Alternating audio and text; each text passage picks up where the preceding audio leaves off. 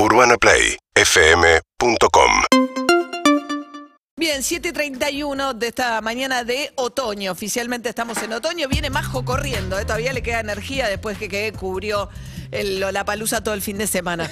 Mm, eh, Mauricio Ampuero es corresponsal de Raya Today. eh. Raya Today es un medio eh, oficial eh, del gobierno ruso y estuvo en Mariupol. Mariupol es la ciudad ahora asediada, más asediada en el sur de Ucrania, una ciudad portuaria.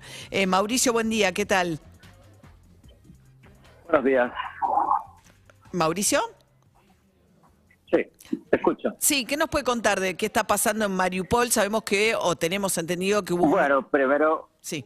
sí, sí. Primero que todo, alguna aclaración. Eh, RT, Russia Today, como lo has presentado. RT, bueno, es un medio de comunicación internacional que no tiene dependencia con el gobierno ruso, más allá de que así lo haya como catalogado, ¿no? La comunidad internacional, principalmente aquellos actores políticos que han insistido en censurar un medio de comunicación internacional. Aclarado eso respecto A- a, a ver, la un segundo, Mauricio. aquí, en concreto. Un segundo, porque quería hacerte esta aclaración. Primero que yo eh, personalmente creo y, y disiento con la decisión de, de- la Unión Europea y demás de censurar un medio como Raya Today, pero sí creo que Raya Today es un medio RT. RT, eh, financiado por el gobierno ruso que refleja la línea oficial del gobierno ruso. No, oficialmente no es así y es lo que siempre hemos insistido. RT es un medio de comunicación independiente que, claro, lo que hace es ofrecer una visión de la información distinta que en muchas posiciones, en muchos temas coinciden con la línea de, eh, oficial de Rusia. Pero es eso, es un medio de comunicación ruso porque está emplazado en Rusia. Pero Pero, no es un medio de comunicación del gobierno ruso. Pero el financiamiento no es privado, es un financiamiento público del gobierno ruso. No del gobierno, estatal, es distinto. Bu- Bueno, bueno, ok, está bien. Eh, es un medio estatal ruso. Querés insistir en esa idea, No, no, me parece que es preciso respecto de cuáles son las características. Hay medios públicos como es la BBC de Londres que uno no diría que refleja la postura del gobierno británico.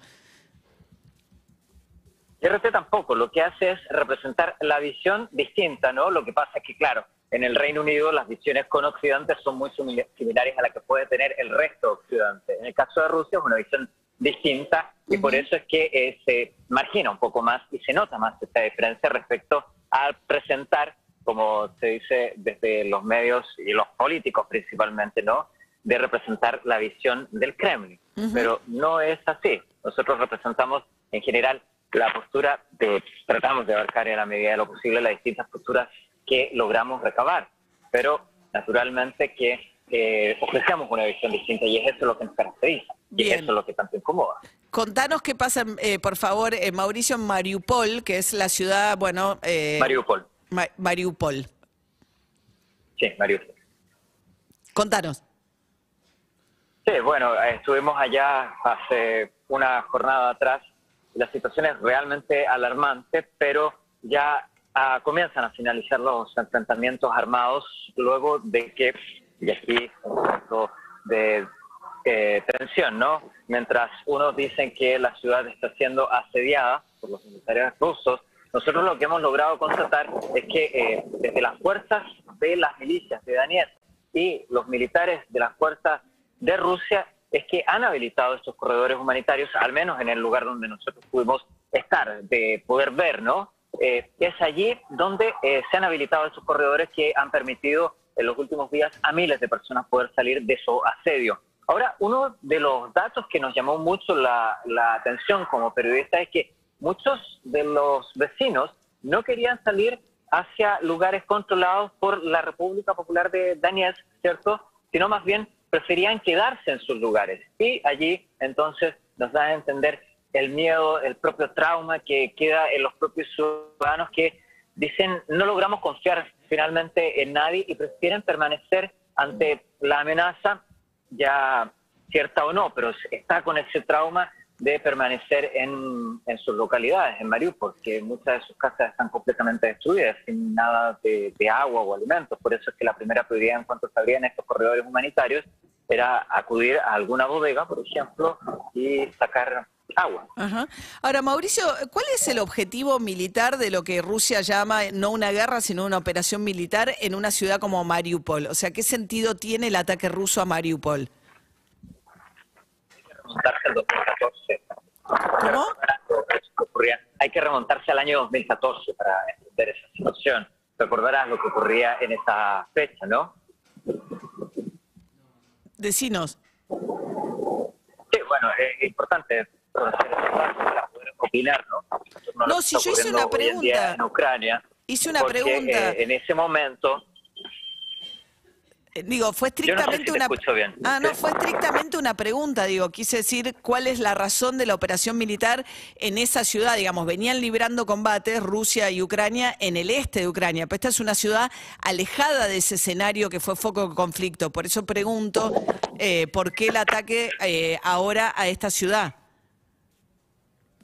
El 24 de febrero, cuando se anuncia lo que llaman eh, desde el Kremlin, y aquí sí puedo ser eh, enfático en decir desde el Kremlin, ¿no? Operativo militar especial, es justificado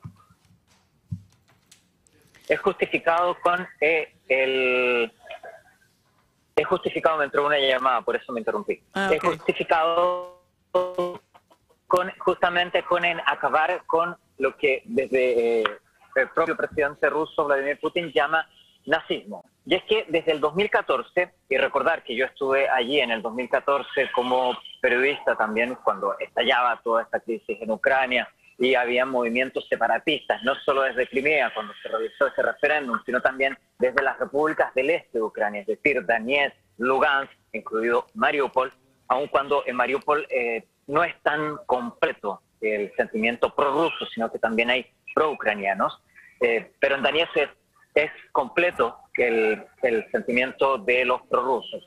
En Mariupol en concreto habían muchos movimientos nazistas, que es como lo llamaba el propio presidente ruso, y así lo es. Yo como periodista en numerosas oportunidades sentí ese miedo de eh, la amenaza, ¿no? De Ay, se nos está entrando el viento en realidad. Sí. Hace ocho años. Eh, voy a mover un poco. Sí, tenemos, estamos hablando con Mauricio Ampuero, que es corresponsal de RT. Sí. en esa oportunidad, claro, podía observar el actuar de un grupo que es ultranacionalista y así ellos se definen, Sector, y así han sido catalogados y si uno profundiza un poco en, en quiénes son, podrás entender que han cometido durante estos largos ocho años una serie de abusos en contra de la población del este de Ucrania. Y hay que recordar que el este de Ucrania es una población mayoritariamente que trabaja en base a la minería, y son mineros, y existe una cierta discriminación por parte del resto de eh, Ucrania.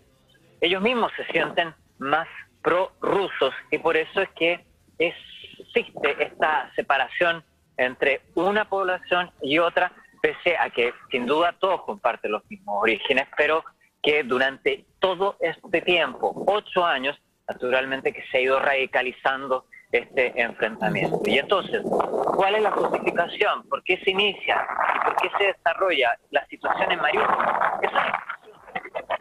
Ay, se nos... No, Mariupol, lamentablemente... Mariupol, lamentablemente, pues ya... Sí, decinos.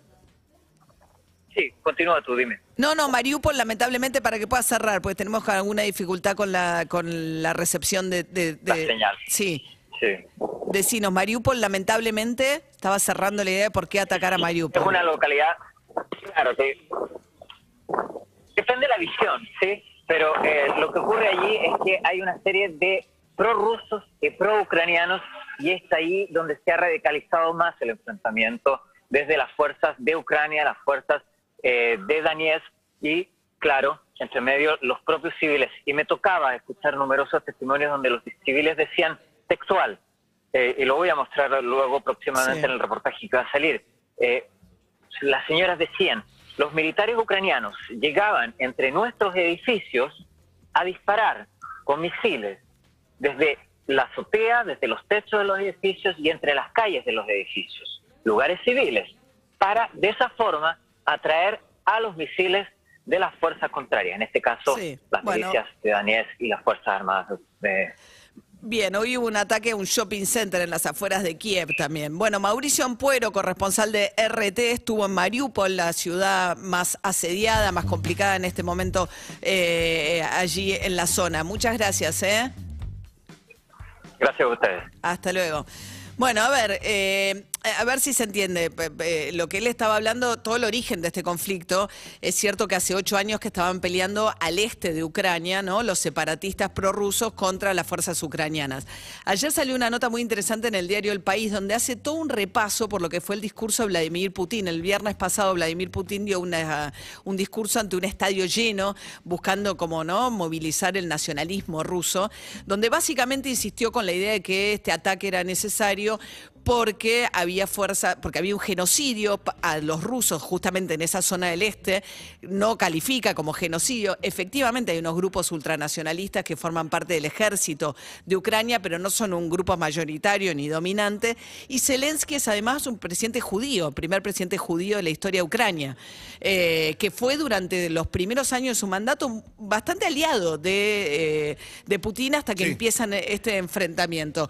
Y lo que yo le preguntaba insistentemente por Mariupol, que es la ciudad al sur, es que, claro, al este estaban liberando este combate. ¿Cuál es la razón para tomar Mariupol, que está totalmente asediada? Bueno, una cuestión de asociar el sur y quedarse territorialmente con un pedacito del sur de Ucrania y vincularlo a los territorios que ya controlan del este. Pero es una operación militar de guerra que no tiene ningún justificativo en ninguna de las razones, eh, muchas de ellas cuestionables, que alega Putin para este ataque.